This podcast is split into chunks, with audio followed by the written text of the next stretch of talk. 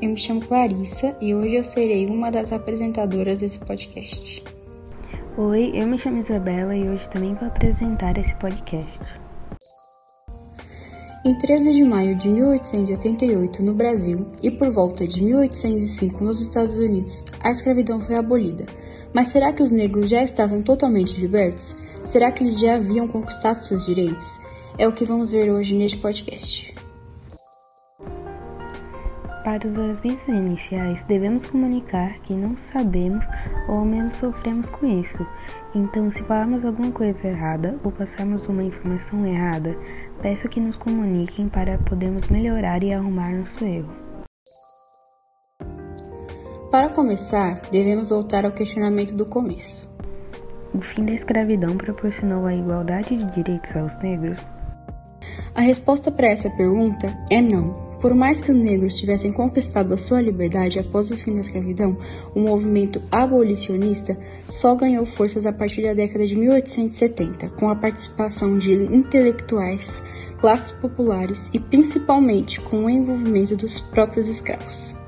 Mesmo com o fim da escravidão, os negros lidavam diariamente com o preconceito que foi estabelecido, o qual muitos ainda sofrem hoje em dia além de que não tiveram medidas para integrá-los economicamente à sociedade, de forma que muitos foram presos por furto, pois não tinham dinheiro para comprar seu alimento. A desigualdade de direitos entre brancos e negros.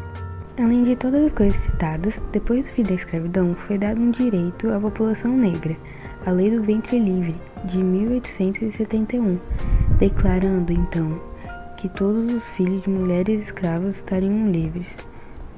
Por mais que essa lei já fosse uma grande conquista à população negra, os direitos básicos de educação ao alimento e à saúde que fez que as desigualdades entre brancos e os negros estivessem com mais evidência. Pela falta de educação, a prática da escravidão ainda era cometida, já que muitas pessoas não faziam ideia que existia a lei da abolição por falta de educação e fiscalização da época.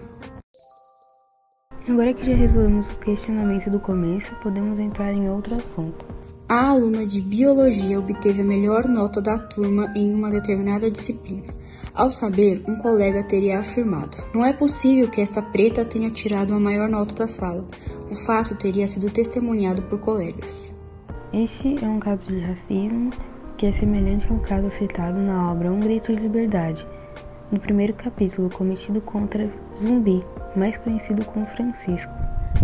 Em ambos casos é questionada a capacidade dos dois em relação aos estudos, mostrando assim um caso de racismo muito cometido em escolas, universidades e até na própria sociedade desde muito tempo atrás. Esse foi o podcast de hoje, esperamos que tenham gostado. Tchau, tchau e até mais.